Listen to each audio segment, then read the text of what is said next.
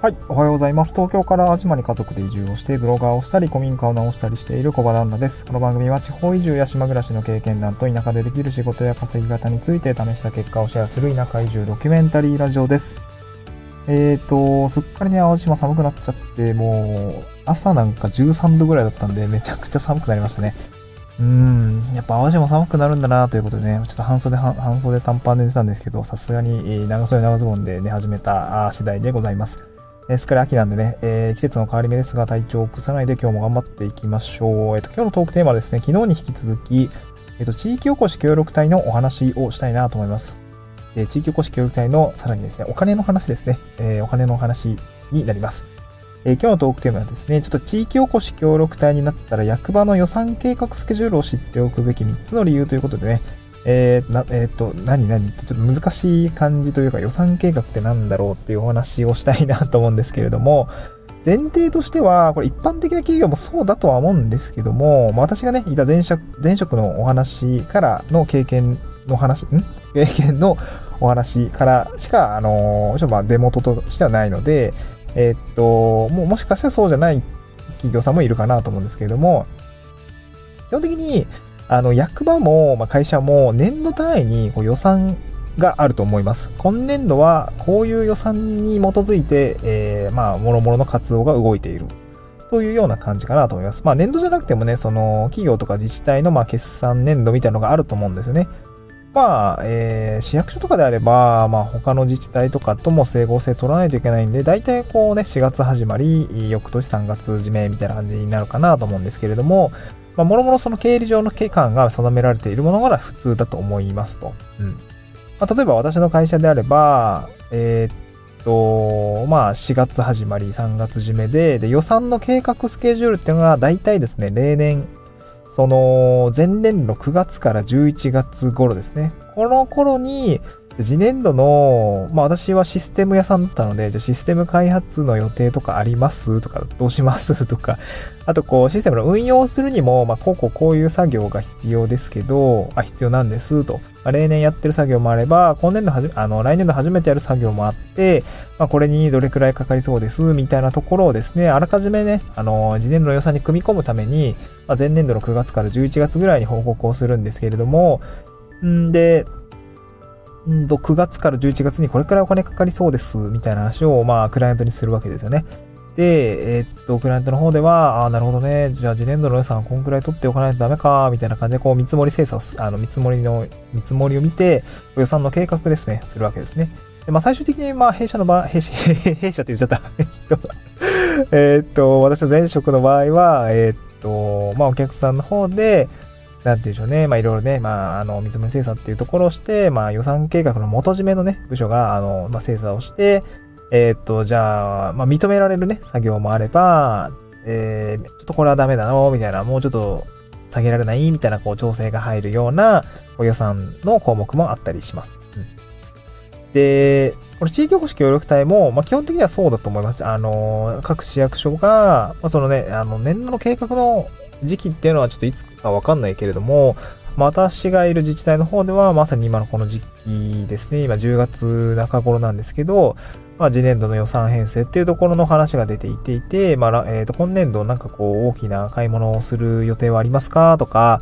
えー、っと、じゃあ来年度の予算計、来年度の予算ってじゃあいつ決まるのっていうふうなふうに確認をしたら、えー、っと、まあ、また来週末、まあ、10月中には決めないとまずいんです、みたいな話をしていて、ああ、なるほどね、例年じゃあ10月ぐらいに次年度の予算計画をしているんだというところがまあ分かったっていうところで今日お話をしている次第なんですけれども、まあ、こんな感じでですね、あの、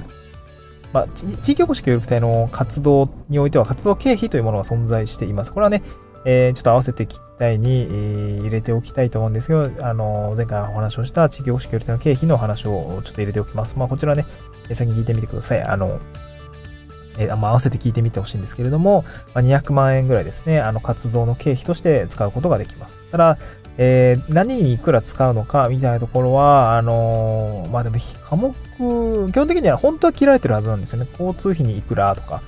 えー、部材購入費にいくらとか、消耗品費にいくらみたいな、こう、科目をね、基本的には区切られているとは思うんで、まあ、ただね、担当者によっては、こう、それをうまくやって書き集める、まあ、こともできるみたいなんだけどね、枠にとらわれずできるみたいなんだけど、まあ、基本的には何にどれくらいいくら使うのかってお金に、えー、色を決めて予算計画をするのが一般的かなと思います。はい。で、地域おこし協力隊もこのような話になっていて、で、一応ね、地域おこし協力隊の、まあ、やってる元締めはさ、総務省で国なんですけど、で、国が財源を出すって言ってます。うん。年間470万ぐらい一人単一人、単位一人当たりに出すって言ってるんだけども、これ国から直接支出されるわけではなくて、一旦ね、自治体の予算から建て替え払いをして、最終的に、あの、国から、あのー、落ちてくるっていう感じなんですよね。まあ、なので、地域おこし協力隊、まあ、我々ですよね。我々がお金を使うときには、その各自治体の、まあ、経費のあの支出のルールに従うような形になります。なので、一旦各自治体から出してもらう必要があるので、各自治体のスケジュールですね、予算スケジュールみたいなのを押さえておくと、えー、来年度は、えー、結構大きい買い物をしたいと思ってますが、例えば計画をしていますっていうのをあらかじめこう予算に組み込んでおくことで、例えば、なんですかね、えー、もしね、科目を細かく区切られてしまって、そこは後から変更できないのであればね、あの、いや、なんか足りないですとか、うん。あの、イベント開催費にこんだけかかるんだけど、ちょっと足りないですみたいな話はならないし、私の場合は古民家を直す、直したくて、あの、工事請負費みたいのをですね、えー、っと、支出、まあ、大きい金額で出したいと思ってるんですけど、あの、それはあらかじめ伝えておくんですよね。例えば、まあ、なので、調整できるところはなるべく削減をしてそこに当てたいんですよ。例えば車両保険とか、ちょっとね、見たら高くて、もうちょっとね、これ契約変更で、うん、その保険の対象範囲を減らして、えー、固定費を減らして、ちょっと工事請負費に、投入できないかみたいな調整ができるわけですよね。まあそういう予算調整みたいなのもできる場面があったり、まあかなりなければ作るべきだとは思うんですよね。本来であれば。だからそういう努力をして、自分の活動が次年度こう、うまく回るように、こう予算組っていうのも、まあ前年度の多分ね、秋ぐらいだと思うんですよ。年度だというと。9月から12月の間にやらないといけないと思うんですよね。だからそういうところも、あの、あらかじめ、こう、逆算的に、こう、考えてやっておくといいかなと思いますね。うん。あ、で、あれですね、ちょっと話し方下手くそだったんですけど、あのー 予算計画のスケジュールを知っておくべき3つの理由ということで、まあ3つにまとめておいたんですけど、なんか流れでバーっと言っちゃってすいませんでした。でね、3つ理由があると、あるんで言っておくと、次年度の予算、あの、1つ目ですね、次年度の予算計画を立てる必要があるから、これ先ほどお話ししたやつですね、次年度の予算計画を立てる必要があるから、2つ目が次年度の活動をざっくりでもイメージしておけるからですね、これも逆算思考のお話でございました。で、3つ目が、見えていない活動経費が見えてくるからっていうお話です。うん。ま少しおさらいをしながら一つ目解説をしていくと、次年度の予算か、え、活動予算計画のを立てる必要があるからですね。え、これは先ほど言ったように、えっと、自分が来年活動したい。で、自分の来年の活動に、ま、いくらいくら金がかかりそうだ。あで、そのためにはお金を予算として、え、これだけ用意しておこうっていうところですね。まあ、あらかじめ本来であれば計画をしておく必要があるので、これを自分でしっかり確認しておきましょうね。まあ、その確認をするために、え、自治体側にですね、予算、え、編成のスケジュールを聞いておきましょうっていうお話でございました。うんで、二つ目ですね、次年度の活動をざっくりでもイメージしておけるから、これ逆算思考をしましょうっていう話なんですけども、あのー、まあ、先ほど言ったようにですね、あのー、活動をえこういう活動を、まあ、予算の話になると、じゃあ来年何するのって話になると思います。じゃあ来年何しようっていうことを考えることが大事ってことですね。うん、だから来年どういう活動をね、立て、あの、していこうかっていうのをね、ざっくりとでも思い描くことによってですね、まあ逆算思考で、じゃあ、まあちょっと考えればさ、あ、じゃあこれこれ準備しておかないといけないよなとか、じゃあそれの準備はこれぐらいにやっておかないといけないよなとか、あとこういう活動もしたいから、なんか、うん、まあ来年の夏までにこれ準備して秋にはやりたいなみたいな、そういう話になると思うんですよ。そうそう。だから、えっ、ー、と、予算をきっかけにして次年度の活動の計画を、まあ、立っているきっかけにもなるんで、えー、やっておくといいですよっていうお話ですね。うん、これ逆算思考のお話でございました。で、最後3つ目は見えてない活動経費が見えてくるからです。これはですね、あのー、多分聞かないとね、答えてくれないと思うんですよ。あの、自治体とかも。その、車両保険にいくらかかってますか？とか、出してくれるところもあると思うんだけど、僕のところはね、出してくれませんでした。最初、最初聞いたんだけど出してくれなくて、なんかいいようにするからって言われたんだけど、いやいやいや、わかんないじゃん、みたいな感じで思ったんだけどね、当時はね。